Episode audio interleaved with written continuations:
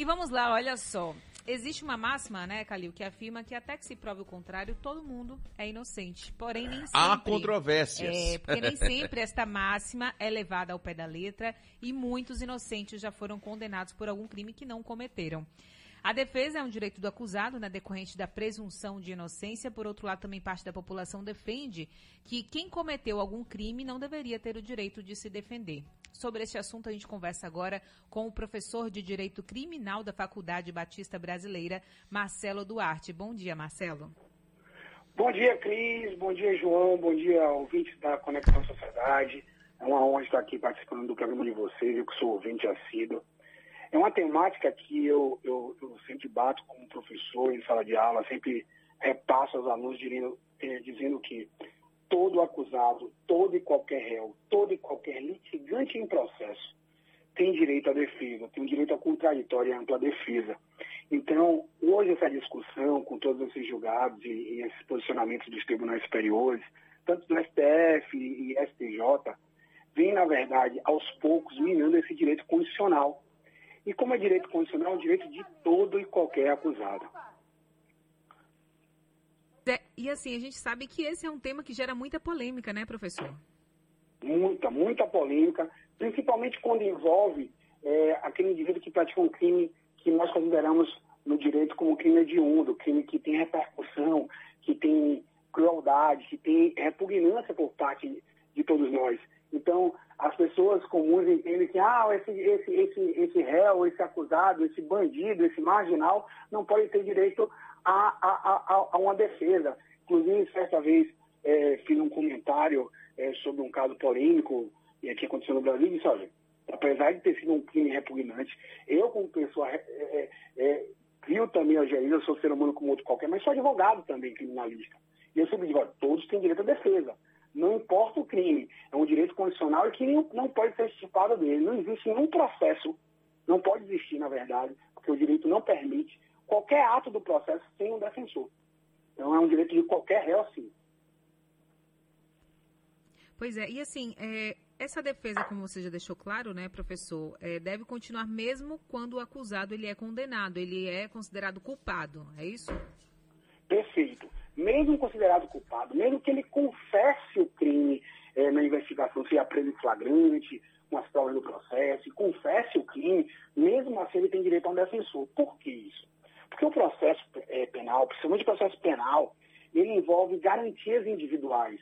E, e as garantias individuais do réu, dentre elas de proteção à dignidade humana, proteção à sua imagem, que hoje vem sendo discutida principalmente na lei de abuso de autoridade. O réu não pode ser, é, ter sua imagem, é, é, na verdade, deturpada, aviltada, é, lesionada no sentido de exposição. Então, não só isso, mas também o direito a um, a um defensor técnico.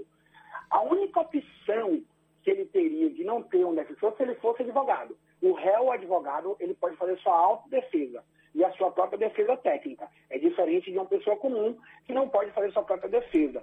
É diferente em outros ordenamentos de outros países, onde o réu pode dispensar o defensor.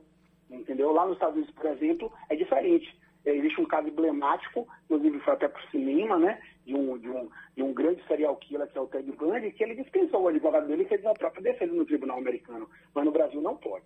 No Brasil, todo réu tem direito a defesa, inclusive se ele for condenado. Uma nova fase, que é a fase da execução penal, do cumprimento de pena. Porque nós sabemos que no Brasil, isso é muito claro, isso é bom dizer, depois que se cumpre a pena, o réu ele tem direito de voltar à sociedade para trabalhar. E aí teve uma outra discussão outro dia, se é, até um caso polêmico, que é o caso do goleiro Bruno, se ele podia voltar a jogar. Né? A profissão dele é jogador de futebol, ele não tem outra profissão. E aí se, se discutiu muito se, ah, ele pode voltar a jogar, ele pode exercer a profissão dele de goleiro, né? constitucionalmente e segundo as leis do Brasil, ele pode. Agora, a discussão é se é moral, se é ético, a sociedade vai aceitar ele, aí é uma outra discussão, que é uma discussão de política criminal, não é do, do direito. Doutor Marcelo Duarte, bom dia. Oi, João. Eu, Calil, eu, eu, Calil, tenho um pensamento muito é, é, relativo com, relação, com, com que diz respeito a essa situação. Veja bem, é, o que, é que eu imagino? Existe, por exemplo, o que a gente pode identificar, o crime famélico. O que, que é o crime? O que, que é o crime famélico? É o crime que a pessoa comete para se alimentar, concorda? Perfeito. É isso? Mas existe também o crime hediondo, aquele crime que a pessoa comete pelo simples fato da maldade. Aí nós enfrentamos um outro problema que eu não sei se o senhor concorda comigo. Nós temos hoje um sistema carcerário que, infelizmente, está falido, que é, não consegue recuperar quase ninguém, podemos dizer assim. É claro que a gente defende, eu defendo, que as pessoas que cometem crime, elas têm todo o direito de defesa, isso é fato. O, o, grande problema, doutor Marcelo, que eu vejo no Brasil, e aí eu queria a sua opinião sobre isso, é que esse, esse direito de defesa, ele é amplo demais. Nós temos primeira, segunda, terceira, quinta, sexta, sétima, décima. Não há quase que um limite para, para a, a, a, defesa das pessoas, das pessoas, e em muitos casos o criminoso acaba entrando pela porta da frente e saindo pela porta da frente. Eu queria a sua opinião sobre isso. Excelente pergunta, Calil. É, e agora, é, essa temática veio à voga com o pacote de crime. O pacote de crime ele veio, na verdade, dar uma diminuída nesses graus recursais e principalmente da prisão provisória. O que aconteceu? Por exemplo, crimes que vão a julgamento no júri popular, que tiverem a, o réu for condenado ali por uma pena superior a 15 anos, ele já sai dali com cumprimento da pena provisória. Porque o réu praticava o crime e a julgamento popular era condenado, mas, como você mesmo falou, ele tinha o direito de responder em liberdade. Hoje, a, a lei processual penal modificou isso. Né? A lei processual modificou isso. E mais do que isso, já existem entendimentos jurisprudenciais que, apesar de estarem suspensos provisoriamente, mas vão voltar a, ter vigência é, é, é, legal, é a situação do indivíduo que é condenado no primeiro grau, recorreu para o segundo e manteve a decisão, ele já cumpre a pena automaticamente, antecipada. Isso já está na lei, está para ser aplicado, mas nós estamos vivendo esse momento ainda de muita modificação, inclusive das audiências online.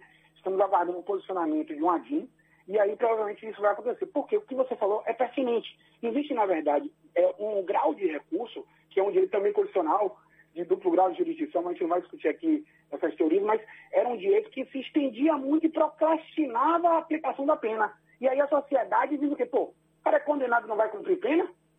Que resposta é essa que, que o judiciário dá à sociedade? Então, isso foi, isso foi muito modificado com o pacote de crime. Mas você tocou em um ponto que eu digo que é o ponto sério de qualquer discussão. O sistema prisional brasileiro. O sistema prisional brasileiro está falido, não. Está morto e enterrado, Camilo. Você sabe, você é jornalista, você, Cris, também, os ouvintes sabem que o sistema carcerário está falido, está superlotado e não faz o papel dele, que é o quê? Reeducar. Eu não gosto de usar a palavra ressocializar sabe? Porque existem as desigualdades sociais. Nós vivemos num país, infelizmente, de terceiro mundo.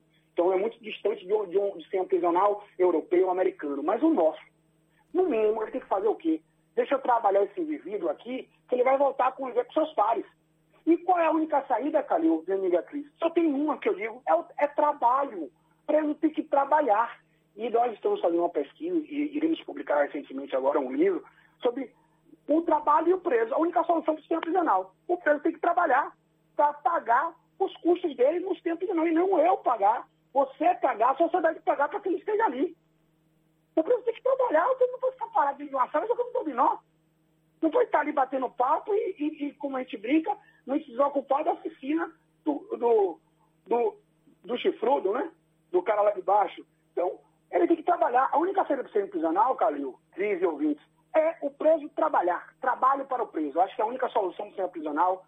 E, e, o que não falta é trabalho, né? Existem obras públicas, existem várias oficinas de trabalho, produção, e tem, inclusive, iniciativa privada no nosso sistema prisional, que deveria ser motivado, mais do que motivar as empresas que agora precisam de mão de obra Sim. e botam o preso para trabalhar.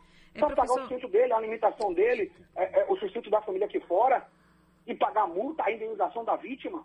É a única solução para o sistema prisional, não tem outra. E, inclusive, é o que eu defendo para o sistema prisional sair dessa, dessa morte. Tentar, pelo menos, ressuscitar ou trazer de outro mundo o sistema prisional melhor no país, né? Nós estamos conversando agora com o professor de Direito Criminal da Faculdade Batista Brasileira, Marcelo Duarte. Professor, é sobre essa questão do preso trabalhar, né? O que é que falta para que isso possa ocorrer?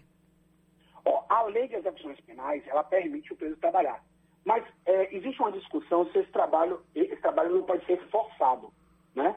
não pode ser obrigatório. Existe, existe, na verdade, uma vez que o trabalho tem que ser adequado às condições do preso e, e, a, e, as, e as, condições técnicas, né, profissionais dele. Mas eu entendo que quando você permite a ele dar a oportunidade, você entenda, o sistema penitenciário não é formado também só de criminoso organizado, do indivíduo que vive para o crime. Existe o criminoso é, circunstancial, que ele praticou um crime na vida dele e ele quer voltar a conviver à sociedade e trabalhar. Se você dá oportunidade a ele e motiva com as políticas públicas incentiva a iniciativa privada, que é o que todo mundo quer. Por, eu vou dar um grande exemplo. Existe uma, uma, uma empresa de material esportivo que hoje tem a mão de obra toda carcerária aqui na Bahia. Ela produz, a costura da bola é toda feita no sistema prisional. Existe uma empresa de, de lajes pré-moldados que está no, no nosso complexo penitenciário Lima de Brito, que os presos que produzem essa, essa, essa, essa laje pré-moldada e com isso ele vai arrecadando dinheiro do pecúlio dele, da, do pagamento da multa da vítima. É só incentivo às iniciativas privadas. As empresas prestação de mão de obra, a mão de obra é mais barata, porque ele não é, é não é assinado carteira, não são dadas garantias trabalhistas a ele. Paga-se, na verdade, um percentual do salário mínimo e tem para a empresa o quê?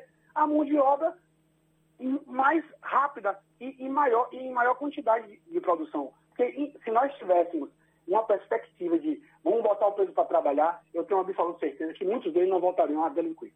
Doutor Marcelo, é comprovado. Doutor Marcelo, me permita, eu tenho uma pergunta para fazer ao senhor e, e, com relação. Nós tivemos um caso recente uhum. é, e que se, se abriu um leque de discussões quando é, da, do julgamento da prisão em segunda instância.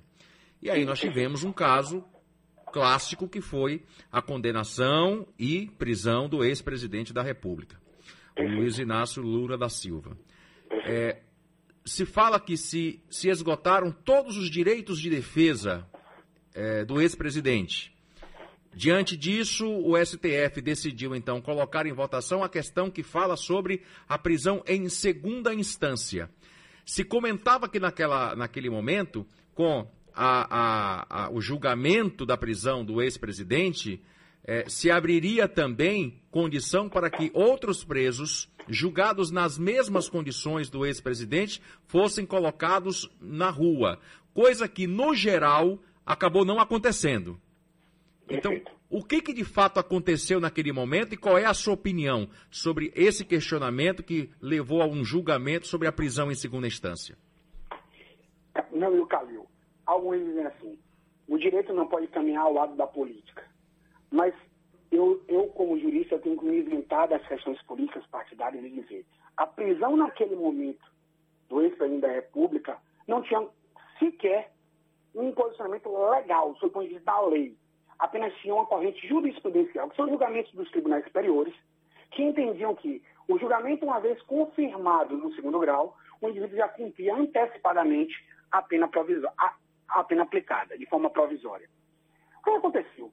Um pacote de crime, o ex-ministro da Justiça atual, bacharel, porque ele também não é advogado, é, é, Sérgio Moro, ele publicou, juntamente com o presidente atual, uma lei, que é o pacote de crime, que traz esse, posicionamento. Uma vez julgado em primeiro grau, condenado e, e recorrido para o Tribunal de Justiça de cada Estado, o segundo grau de modo geral, mantinha a decisão e iria se cumprir. O que aconteceu? A OAB entrou com a DIN, porque isso iria relativizar uma presunção de inocência, que é um direito constitucional maior do processo penal, e que deveria ter sido aplicado para todos. O que aconteceu? A DIN suspendeu os efeitos. Suspendeu os efeitos é, desse, dessa modificação legislativa. Me permita, independente até de tipificação. Perfeito, independente de tipificação, independente, independente totalmente. O que aconteceu? A DIN suspende e não se aplica para os demais casos. Mas, enquanto isso, o Luiz Inácio Lula da Silva está lá cumprindo a pena dele. Eu, eu então, o que, que... que eu entendo? O que deveria ser feito no presente momento é o STF, o mais rápido possível, decidir sobre essa modificação do pacote de crime. Vai, vai se cumprir a pena antecipadamente ou não vai? Esse, essa modificação do pacote anticrime vai, vai continuar existindo no mundo jurídico ou vai ser revogada da lei? Isso tem que ter agilidade. O que acontece no Brasil, Calil, no meio da crise, meus ouvintes da Conexão Sociedade, é um ponto crucial. As decisões Sim. são distantes do momento que ocorre o crime. As decisões são, é, exemplo, o feedback dos tribunais são letárgicos, são lentos. Os julgamentos têm que ser mais rápidos. Hum. Se os julgamentos são rápidos, nós temos o quê? Uma resposta para a sociedade. E aí não acontece essas dúvidas como você disse aí. Pô, o que aconteceu com o Lula? Por que os demais presos né, não estão seguindo essa modificação legislativa? Então, eu sempre digo, julgamento tem que ser rápido para ter eficácia jurídica, para ter resultado para a sociedade. A sociedade quer respostas rápidas para qualquer discussão em, em, relação a crimes. Principalmente a família da vítima, né? Principalmente a família da vítima, no caso do, do, do nosso ex-presidente, a sociedade de modo geral. É, eu conversava, inclusive, com o Calil aqui, professor, sobre essa questão dos recursos, né? Da quantidade de recursos que todo caso, todo processo tem direito, inclusive.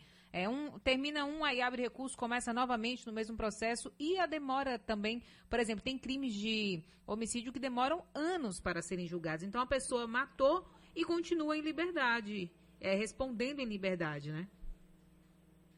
Com certeza. Eu, eu, é, coincidentemente, algumas horas antes, eu abri o depósito jurídico e um processo de 2003, saiu hoje a decisão, o juiz reconhecendo a prescrição.